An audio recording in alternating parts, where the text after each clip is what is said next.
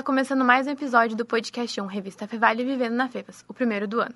Meu nome é Lana Maldaner e eu sou acadêmica de jornalismo aqui da Universidade Fevale. Então, o tema deste primeiro episódio de Vivendo da Fevas é a calourada de verão 2024. Quem está comigo para falar um pouco e tirar algumas dúvidas sobre esse evento inicial do semestre é o presidente e o estagiário do DCE, Felipe Rovadowski e David Souza Soveral. Sejam muito bem-vindos. Olá, boa tarde, tudo bem? Obrigado pela recepção. Então, para começar o nosso bate-papo, eu sei que vocês dois já vieram aqui em outras entrevistas, mas eu queria que vocês falassem um pouco sobre a rotina de vocês ali no DCE, assim como a graduação que vocês fazem aqui na Fevale.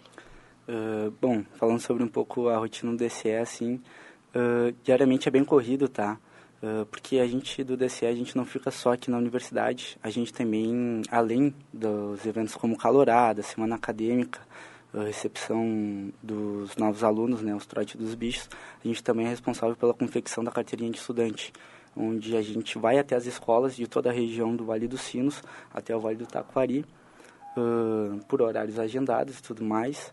E fora isso, eu acho que o Davi também pode falar um pouco como é uh, o dia a dia ali no DCS, sabe?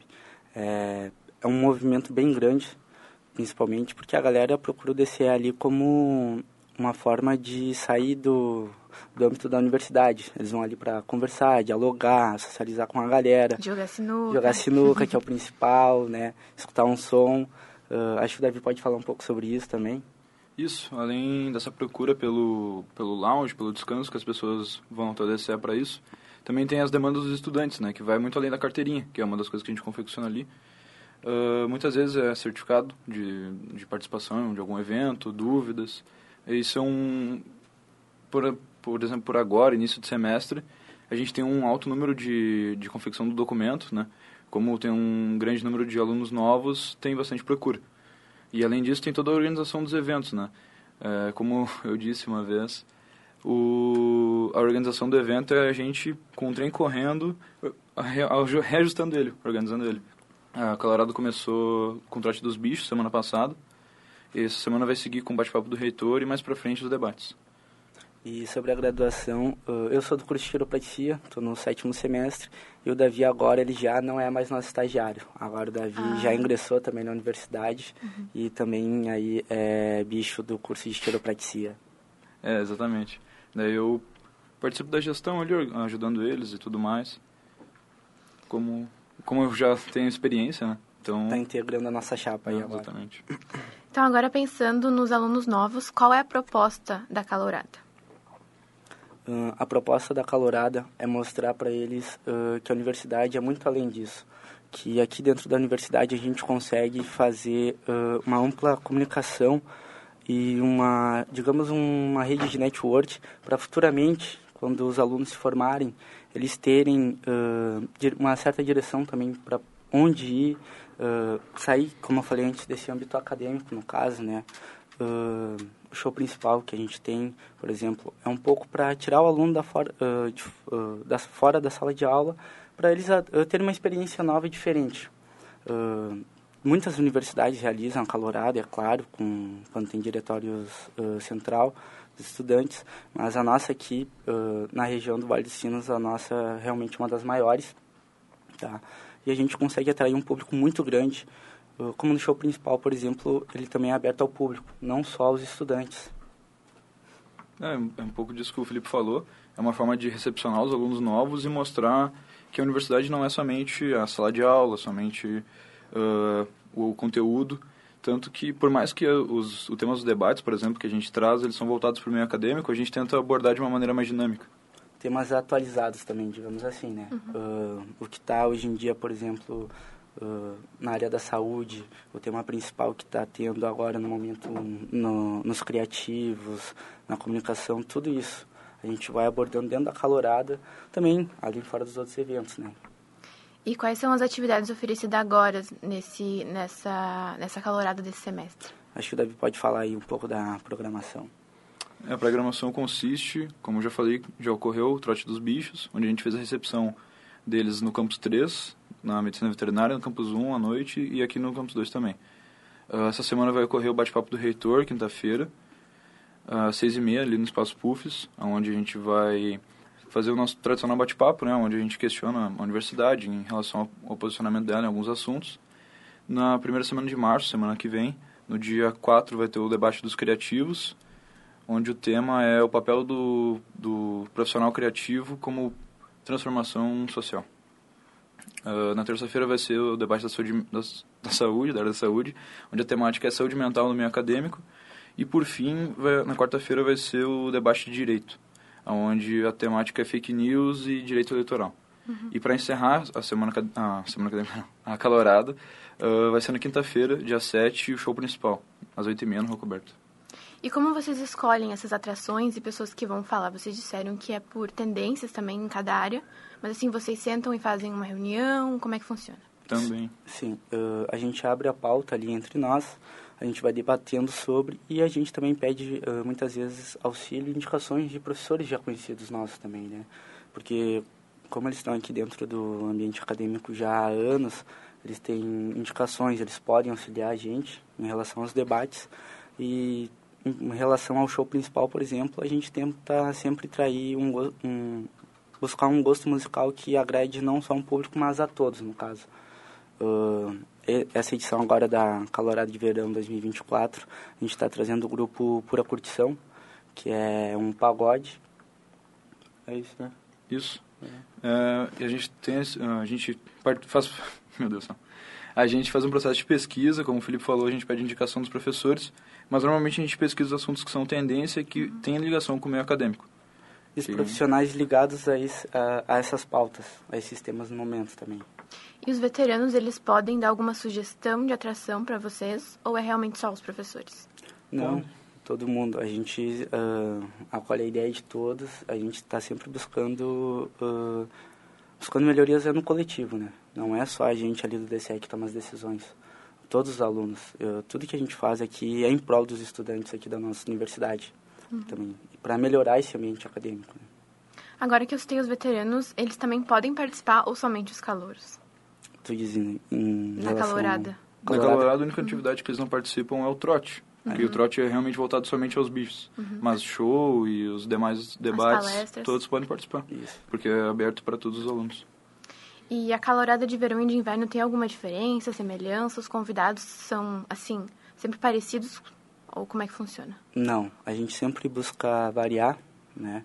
Uh, até mesmo na, no, na hora da criação ali da, da uma arte gráfica para calorada, a gente busca já cores também diferentes, né? Como no verão a gente busca cores mais coloridas e, e retrô, que atrai mais a galera, né?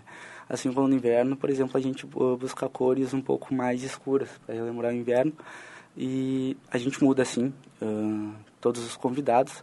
Como eu falei antes, a gente está sempre tentando se atualizar em pautas novas, novas ideias. Então a gente também está sempre indo atrás de novos convidados. Uh, talvez possa ser algum convidado que já esteja numa edição de dois anos atrás, ok, beleza. Mas a gente está sempre tentando inovar e sempre trazer gente nova. E a gente também dá muita preferência para as pessoas que são aqui da região, né? Pelo fato de deslocamento e tudo mais. Uh, os nossos convidados, nenhum deles é pago, tá? A gente sempre faz, disponibiliza algum auxílio para eles estarem vindo aqui também. Então, quando eles vêm, eles vêm, a gente faz convite para vários e aí a gente vai vendo se eles têm disponibilidade, se eles conseguem vir, se eles aceitam, né? E aí, conforme isso, a gente vai montando todo o cronograma, uh, a gente vai separando uh, os auditórios também, onde tal tal debate, a gente sabe que tem um número maior de alunos, a gente direciona, por exemplo, para o Lilás uh, ou para o Azul. A gente está uhum. sempre variando, sempre buscando novas ideias. Então, no quesito assim de custo, vocês não gastam praticamente nada ou tem algum tipo de não, custo? Não, tem, tem muitos custos. Uhum. Tem desde a arte gráfica, tem a desde banda, a o material também. É, a banda, que custa um cachê, a montagem de palco também, uh, os banners que a gente uh, fab, manda fabricar, né, pra gente colocar nos debates. Tem uma lona de palco gigante também que custa. Tudo isso tem tem valores, né? Uhum. A gente não, não consegue fazer nada de graça, infelizmente. Sim. E como é custeado? O DCE uh, faz tudo ou a Fevale em geral, assim, auxilia em alguma coisa? Junto com a Fevale. É tudo... Um vai ajudando o outro, né? Uhum. A gente nunca está sozinho, digamos assim. A gente sempre recebe apoio da, da universidade, da reitoria. Quando a gente também precisa de novas ideias, a gente também procura eles, eles também dão auxílio para a gente. E agora na parte de organização, da parte de vocês, quais são as pessoas envolvidas e como é organizar isso? Uh, quer comentar sobre, Davi? Claro. Uh, como a gente bem disse, é bem corrido, mas como o DCE nesses últimos anos tornou uma equipe grande, além de mim, do Felipe, a gente tem outros estagiários, tem o Marcos, que é o diretor financeiro, o Guilherme, que é o nosso design, a gente trabalha sempre em conjunto. Então, querendo ou não, fica, se torna um pouco mais fácil organizar. Uh, a gente separa tarefas, enfim, e dessa forma a gente vai suprindo as demandas. E já se planejam antecipadamente, né, no ano Sim. anterior, né, para dar tempo de fazer é. tudo. E além do auxílio da reitoria, a gente também recebe de outros setores, como o marketing, às vezes para uma, uma arte gráfica, a gente manda para eles, pede a opinião deles, se eles aprovam. Quando a gente vai montar, por exemplo, a arte gráfica uh, onde tem o bate-papo com o reitor, a gente pede... Uh, tem a aprovação da foto. A imagem ah, é, toda a construção do evento é. juntamente com a Fevale, porque a gente precisa de uma validação deles, né? Uhum. E os alunos podem esperar algum tipo de surpresa durante esses dias, algum brinde, alguma coisa assim? De brinde, uh, a gente tinha os nossos apoiadores que estavam até já distribuindo, né? Uh, de surpresas, talvez durante o show. Uh, vai ser um show bem legal. A gente está programando já há um bom tempo.